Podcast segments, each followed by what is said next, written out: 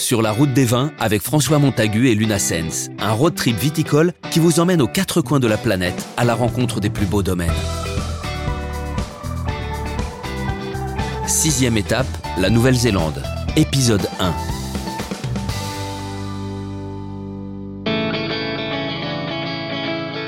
Pour cette nouvelle étape de ma route des vins, cap sur l'hémisphère sud et la Nouvelle-Zélande, deux îles et un archipel plantés aux confins du Pacifique.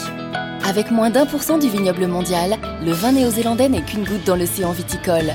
Mais qualité ne rime pas forcément avec quantité. Le pays est surtout connu pour les fameux All Blacks, les tatouages maoris ou la production de kiwi. Mais le vin est ici l'affaire d'une bande de passionnés qui détiennent peut-être un des secrets les mieux gardés de ce bout du monde. Je fais ma première escale à Auckland, au nord du pays. Une population cosmopolite, une architecture moderne et quelques terrasses baignées de soleil, voilà le cocktail idéal pour démarrer mon périple. Chaleureuse et résolument cool, Auckland mérite bien sa troisième place au palmarès des villes les plus agréables du monde. Pour mes premiers pas sur la route des vins, j'ai rendez-vous avec la journaliste Rebecca Gibbs, une Anglaise qui a choisi de s'installer à Auckland pour vivre sa passion. Œnologue avertie, elle écrit aujourd'hui pour les plus grands magazines internationaux et s'impose comme la référence critique en matière de vin en Nouvelle-Zélande. Je la retrouve en centre-ville, au sommet de la Sky Tower. Avec ses 328 mètres de hauteur, c'est le plus haut édifice de l'hémisphère sud. L'endroit est tout indiqué pour faire un premier tour d'horizon avec Rebecca, tout en profitant d'un point de vue unique sur la ville. Ah, ça c'est beau.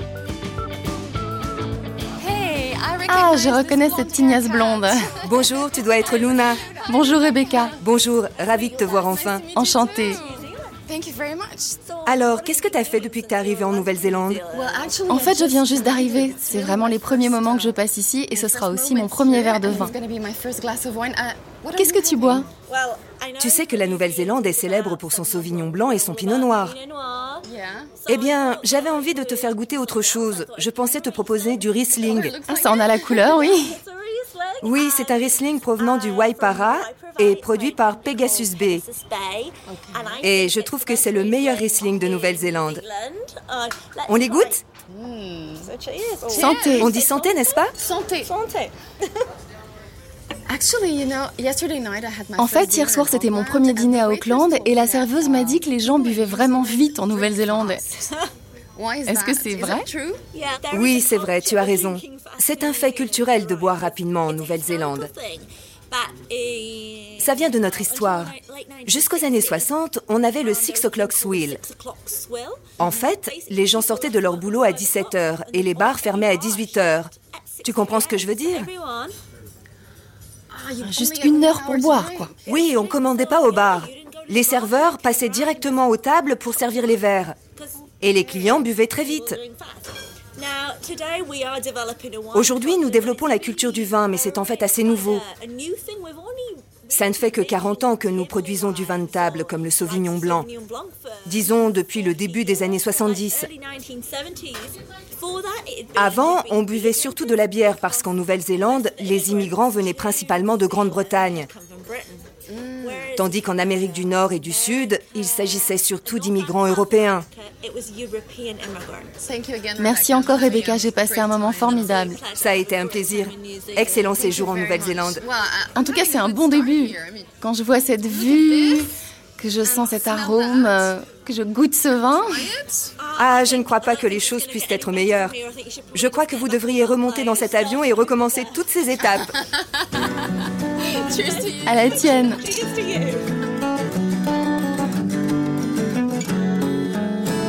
Autour d'Auckland, une quarantaine d'îles offrent de multiples choix de découvertes. Des ferries assurent tous les jours la navette et on peut à tout moment embarquer pour une journée au vert. L'occasion est trop belle. Ce matin, je laisse l'agitation du port derrière moi pour prendre le large. Sur les conseils de Rebecca, je navigue en direction de l'île de Waiheke, un bout de terre de 90 km situé à une trentaine de minutes d'Auckland. L'île est réputée pour ses plantations d'oliviers et ses plages. Le calme des eaux attire les bateaux de plaisance. Cette douceur de vivre fait aussi le bonheur de quelques viticulteurs. Au début des années 80, des pionniers ont commencé à cultiver de la vigne pour un résultat plutôt concluant. je pars à la rencontre de Nick Jones, le fondateur du domaine Mudbrick, qui a acquis une solide réputation. Plantés à flanc de coteaux, face à la mer, les vignobles ouvrent sur un magnifique panorama. Ici, Nick produit plus que du vin. Il soigne la vigne comme le jardin et cultive une certaine idée du bonheur. Bonjour, vous devez être Nick Oui, c'est moi. Je suis Luna, ravie de vous rencontrer. Moi de même, bienvenue. Comment allez-vous Je vais bien, merci. Bienvenue au domaine de Mudbrick, à Waikiki. Merci beaucoup, c'est une très belle île et je trouve que la vue que nous avons d'ici est éblouissante.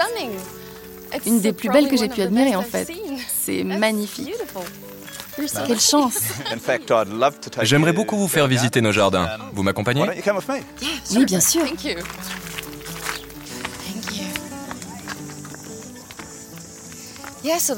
En fait, vous mélangez les légumes et les plantes ornementales. Oui, à peu près tout dans ce jardin peut être mangé. Même les fleurs et les herbes. Tout ce qui est produit par les plantes. Et vous avez un endroit pour faire vos semis? Eh bien, par ici, nous avons une serre, et nous en avons d'autres un peu plus loin dans le domaine. Ah d'accord, j'avais pas vu. Et vous avez de très jeunes vignes ici Oui, ces vignes ont été replantées et elles ont 20 ans. C'est du pinot gris. Elles produiront du vin dans un an à peu près à cette période. Et 20 ans, c'est... C'est déjà suffisamment âgé pour... Oui. En fait, les vignes peuvent vivre 100 ans. Mais en matière de production, 20, 30 ans, c'est un très bon âge. Nous voulions simplement étudier ce cépage. Nous avions du Malbec par ici et nous voulions changer un peu. Ça marche bien ici, le Malbec? À Waikiki Island, le Malbec est principalement utilisé en assemblage. Vous ne produisez pas de pur Malbec. Nous l'avons fait une ou deux fois. Et bizarrement, il y a un certain nombre de gens qui souhaitent vraiment acheter du Malbec. Bien, et maintenant j'aimerais vous montrer nos plus vieilles vignes. Ces filets, c'est pour les oiseaux? Oui, des oiseaux nuisibles assez problématiques sur Waikiki Island. Nous avons pas mal de brousses. C'est une brousse indigène magnifique. Nous aimons nos oiseaux, sauf quand ils mangent nos raisins. Et au lieu de leur tirer dessus et de les manger comme vous le faites en France, C'est une meilleure option, oui. Ah, parce qu'on on tire sur les oiseaux, nous Oui, peut-être, peut-être. je l'ignore, mais notre solution consiste à poser des filets. Ça a un coût important puisque nous couvrons environ 5 rangées à la fois. Et donc nous avons une machine spéciale qui sert à installer ces filets, qu'il faut ensuite fixer au sol. On doit avoir une vue magnifique d'en haut de la colline. Vous savez, un peu plus haut, on a une vue exceptionnelle à 360 degrés et elle est à couper le souffle. Je veux voir ça.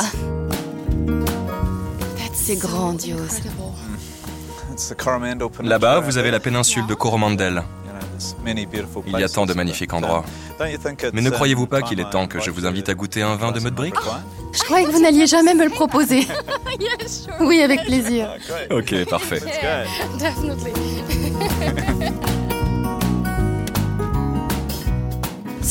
Alors ce vin n'est pas produit tous les ans, n'est-ce pas Non, ce vin est produit uniquement les années que nous trouvons exceptionnelles. Nous avons produit la première cuvée de Velvet en 2008. On a ici une cuvée 2010. En 2011 et 2012, nous n'en avons pas fait. Et donc nous espérons que le cépage 2013 donnera le prochain Velvet. Alors c'est un vrai privilège pour moi de le goûter. Absolument. Il mérite bien son nom. Quelle couleur Les tanins sont assez présents, mais doux. C'est ça. Et il a une bonne longueur en bouche. C'est un beau vin, très bien fait. Vous avez vraiment développé le no-tourisme ici Parce que vous avez un restaurant, j'ai vu que les gens peuvent venir pour des dégustations. Est-ce que vous avez choisi ce domaine afin de mettre en place tout ça Ou est-ce que vous avez choisi la vue par préférence personnelle et qu'ensuite vous vous êtes dit Ah, c'est dommage, je devrais ouvrir un restaurant et inviter des gens ici. Oui, Mudbrick a vraiment évolué tout doucement. D'abord, nous nous sommes dit que nous voulions un vignoble à Waiheke, puisque nous avions vu le potentiel de cette nouvelle région. Ensuite, nous avons trouvé cette propriété et nous avons espéré pouvoir y cultiver des cépages. De toute façon, nous avions décidé de l'acheter comme elle était sensationnelle et belle. Aujourd'hui, c'est magnifique, mais ça l'était déjà lorsque nous sommes arrivés et qu'il n'y avait que des étendues d'herbe. C'était déjà magnifique. Et vous avez eu le coup de foudre, hein? Oui. Merci de m'avoir offert ce délicieux vin. Merci beaucoup, Nick. Santé.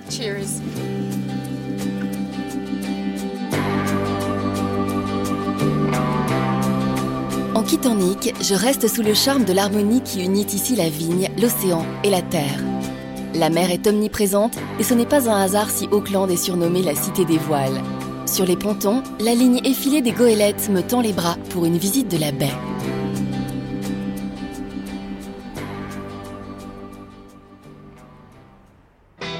C'était Sur la route des vins, d'après un documentaire réalisé par Éric Michaud avec Luna Sens et François Montagu. Montage son Agathe Laureau et Guillaume Sulpi. Mixage Thomas Gabriel. Musique My Music Library. Une production Engel, The et Interscoop.